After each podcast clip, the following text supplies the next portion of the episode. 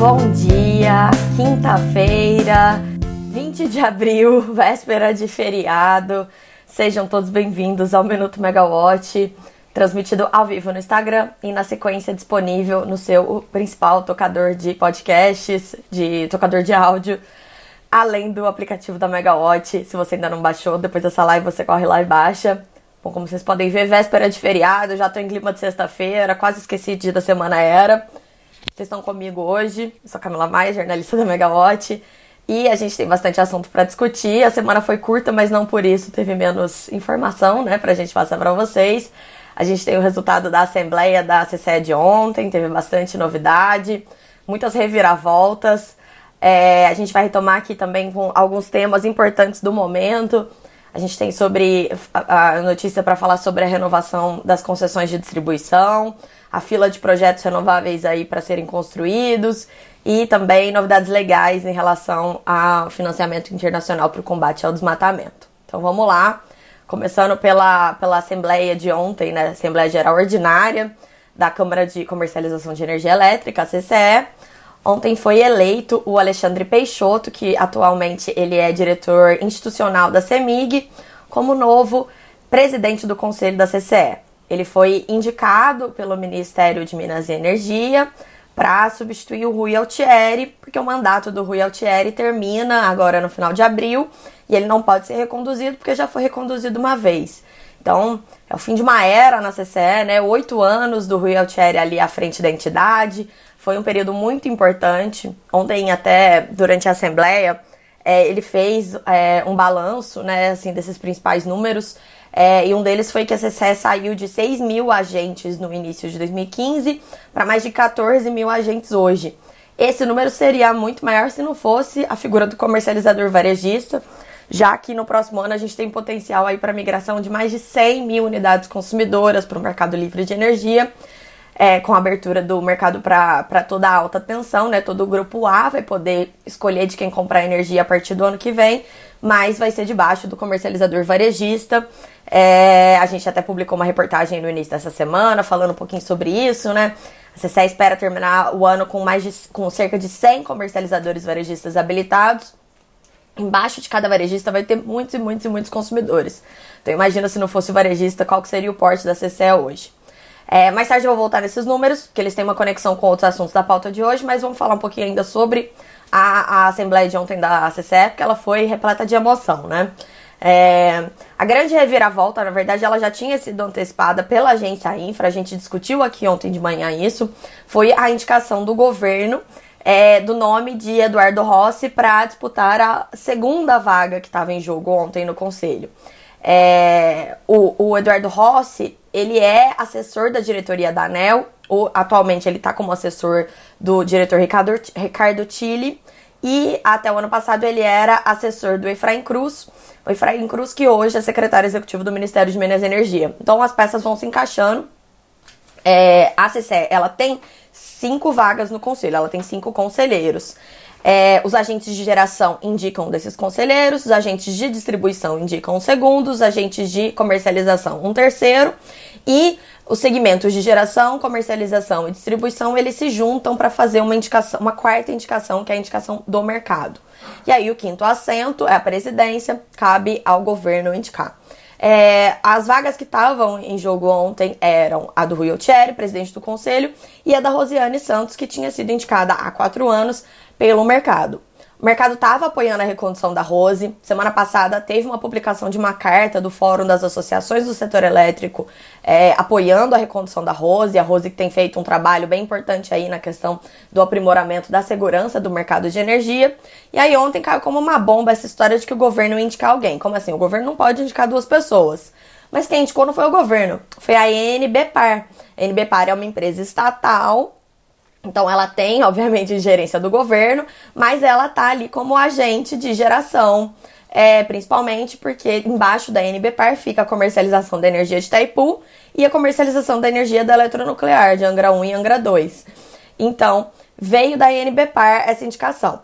É, depois que, que saiu essa notícia, né, da indicação da Rose, da indicação da Rose não, da indicação do Rossi, é, houve uma movimentação até do mercado para bancar o nome da Rose, porque o pessoal gosta muito do trabalho que ela estava fazendo, né? Esse apoio não era por acaso, e também por uma questão de para mostrar que essa vaga é do mercado, essa vaga não é do governo, para não criar um precedente. E aí, nas negociações, né, que, que rolaram ali, é, acabou que a Rose retirou a sua candidatura, que foi mais surpreendente. E aí, quando a Rose retirou a sua candidatura, é, a NBPAR foi lá e indicou o Eduardo Rossi, o Eduardo Rossi muito competente, para também tem todas as qualificações necessárias para a vaga, e aí ele foi aprovado por unanimidade dos presentes. Então, é, os dois novos conselheiros, né, eles vão ter mandatos de quatro anos, muitos desafios pela frente, é, considerando aí toda essa questão da abertura do mercado que a gente já falou, o varejista, que vai ter que ser muito fortalecido, muito blindado. É, a, o aprimoramento da segurança do mercado é uma pauta muito importante que a Rose estava tocando. É, se espera até que ela continue conduzindo essa discussão aí de alguma forma, não sei que arranjo que vai ser, que vai sair, né? Mas o pessoal gostou muito do, do trabalho que ela conduziu. Tem todas as mudanças tecnológicas, né? A CC agora ela tá despontando aí com a, com a questão do, do, do de hidrogênio. Então, é, é, são bem importantes. E aí ontem também foram aprovados outros pontos na Assembleia. E o curioso é que o único ponto da pauta que, pelo menos assim, da parte que eu assisti, né, que não teve unanimidade dos votantes, teve 1% só contrário, foi a atualização do, da remuneração dos conselheiros da CCE. É, a remuneração dos conselheiros da CCE foi atualizada pelo IPCA e vai ser de 83,5 mil reais por mês. Como são 14 salários no mês, isso, isso, gera uma, isso chega numa remuneração anual de 1,165 milhão por ano. E os conselheiros ainda têm direito a vale-refeição, seguro-saúde e seguro de vida. É, todo ano, quando tem a Assembleia da CCE e essa parte, esse pacote é atualizado, isso vira notícia no mercado também, né? É, bom, houve polêmica, então, né? Essa reviravolta foi, foi, foi inesperada, digamos assim. Mas é, o mercado, ao mesmo tempo que circularam é, informes, assim, né, associações recomendando aos seus associados que é, mantivessem ali o voto na Rose, eles também recomendavam que o, os associados não fossem contrários ao governo. Porque todo mundo entende que para o setor andar e para essas pautas tão importantes avançarem, é importante que, que o diálogo esteja aberto e que a relação seja amistosa. Ela não pode ser uma relação de embate. É, então, é por isso que quando a Rose é, tirou a sua candidatura, foi apoiado com, por unanimidade ali a indicação do Rossi, também por ele ser qualificado para proposição. Agora vamos para o próximo, então, próximo pauta da nossa fila de hoje aqui, né? A gente tem uma filinha de, de, de pautas para discutir no minuto, é, que é a fila de projetos renováveis é, de, geração, de geração renovável que estão aguardando conexão da rede. Ao mesmo tempo que também há uma fila de projetos renováveis que estão tentando adiar ou devolver os seus contratos de uso da, do, do, sistema de transmissão, que é outro problema que tem que ser resolvido pelo governo. É, o pessoal é, tem se mobilizado aí por isso, até porque tem mais de 7 gigas judicializados, é, 7 gigas em projetos de geração renovável que foram à justiça para pedir ou para devolver o contrato de, de uso do sistema de transmissão, que é o, um dos palavrões do setor, né, custe, ou para postergar a validade, a vigência dessa custe, porque o projeto estava é, previsto para entrar em operação num período, mas aí acabou que foi adiado. E ao mesmo tempo, a gente tem contabilizado aqui na, na, na Megawatt é, gigas e mais gigas de autorizações é, para projetos de geração renovável, sob regime de produção independente de energia, muitas outorgas sendo dadas ali pela ANEL. Então, assim, é, o pessoal não para de, de, de, estruturar projeto novo, porque, obviamente, né, esse é, esse é um dos business mais legais que a gente tem no Brasil, essa oferta imensa de renováveis, essa possibilidade muito grande de aumentar a nossa capacidade de geração renovável ao mesmo tempo que a carga não está crescendo, não está acompanhando, então dificulta. Você não vai. a transmissão é o gargalo, mas a transmissão é o gargalo porque ela não precisa ser redimensionada para a carga. Para que, que você vai fazer transmissão em excesso para todos esses projetos se a gente não tem consumo de energia? E aí eu vou lembrar aqui é, alguns dados que ontem o Rui Altieri é, mostrou ali na. chamou atenção durante a fala dele na Assembleia, é, fazendo um comparativo ali dos seus oito anos na CCE. E ele destacou que a carga ela cresceu menos de 10% nesse período de 8 anos. Ela estava em 61,3 gigas médios em 2015 e foi para 67,2 gigas médios em 2022. E ali ele comentou que a CCE está se aprofundando sobre essa questão para olhar o cenário de crescimento do mercado e a possível expansão do sistema, considerando que não tem consumo novo. É, é um cenário. É, é, o pessoal fala que é, é, bem, é bem bizarro mesmo, né? Porque a gente tem muita geração e o consumo empacado, apesar da geração estar tá com preço muito competitivo, muito barato.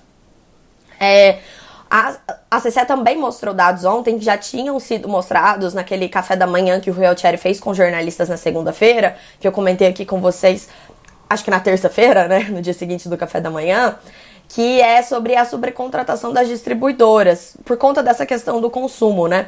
Porque a gente não tem consumo novo e o consumidor está migrando para o mercado livre, está investindo em GD. Então isso vai gerando uma sobra nas distribuidoras. Ano passado essa sobra foi bem, bem grande, foi mais de 10%, e esse ano a CCE estima que a, a sobra das distribuidoras, em média, né, eles fazem a distribuidora Brasil, que é assim, pegando uma média de todas as distribuidoras, seja de 8,5% esse ano é, acima, então, ali dos, dos 100%, né? Ela só cai para menos de 100%, então, assim, só tem espaço para a distribuidora contratar de novo em leilão depois de 2028. Isso não acontece porque o consumo está crescendo ali na, nas projeções, né? A CCE, para essa conta, ela usa as projeções da EPE. É, essa sobrecontratação cai nesse horizonte porque mais ou menos 14 gigamédios em contratos vão sair do portfólio das distribuidoras entre as usinas termoelétricas que os contratos estão vencendo nesses anos e também os contratos da Eletrobras que estão sendo descotizados. Então, tem energia saindo mesmo, que são essas termoelétricas, né? Os, é, muitas delas vão ser descomissionadas, algumas delas vão tentar retrofit, vão tentar mudar o combustível para ficar mais barata, mas elas estão, os contratos vigentes estão vencendo. E os contratos da Eletrobras, na verdade, eles estão sendo só descotizados. Então, é uma energia que só muda de lugar ela só não vai mais estar dentro da distribuidora, mas a Eletrobras ainda tem que dar um jeito de vender essa energia para conseguir extrair valor. Então, voltamos ao nosso paradoxo. Tem muita geração na fila para entrar, não tem consumo e é um problema que tem que ser resolvido. É, e essa questão da fila para o uso da rede de transmissão, né? Quem tem prioridade nisso ou não é outro problema. E aí, a gente falou sobre a contratação das distribuidoras, é o nosso próximo assunto, né? Muito urgente, que é a renovação das concessões das distribuidoras. A gente sempre fala aqui, é, 20 concessões de distribuição vencem até 2030. A primeira delas é a IDP Espírito Santo, é em 2025, e pelas regras, pela antecedência que a distribuidora tem que manifestar o interesse ou não em renovar, é, ela tem que ter a regra do jogo tem que estar definida até janeiro do ano que vem. Então é pouco tempo para definir como que isso vai ser feito. O pessoal tá, tá aí na urgência para discutir esse assunto. É, ontem, depois de muita insistência dos jornalistas, é, o, ministro, o ministro de Minas e Energia teve uma agenda do dia divulgada. E o que chamou a atenção foi uma reunião que ele teve às 19 horas com os presidentes das distribuidoras CPFL, Enel, Energias Equatorial e EDP. Todas elas têm concessões vencendo nos próximos anos. É, o que a gente tem ouvido, né? As distribuidoras elas defendem é, a prorrogação, termo jurídico certo, prorrogação das concessões. Ou seja, que elas sejam renovadas, mas sem onerosidade, sem uma cobrança de outorga, sem nenhum tipo de desconto na remuneração. É, e a gente já teve várias declarações do ministro de Minas e Energia, Alexandre Silveira, no sentido de que a renovação deve ser mesmo sem onerosidade, é isso que ele tem dito, né?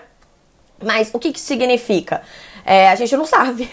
E aí, o que circula nos bastidores é que o governo ele poderia, ele busca negociar algum tipo de ação social das distribuidoras para não simplesmente renovar as concessões delas. Até porque muitas delas têm valor de mercado em bolsa muito superior ao valor da base de ativos regulatórios, né?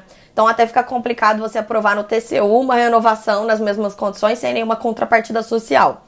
E aí, é, o que o pessoal tem dito é que uma das contrapartidas sociais que poderia ser negociada seria a instalação de painéis fotovoltaicos nas residências populares do Minha Casa Minha Vida.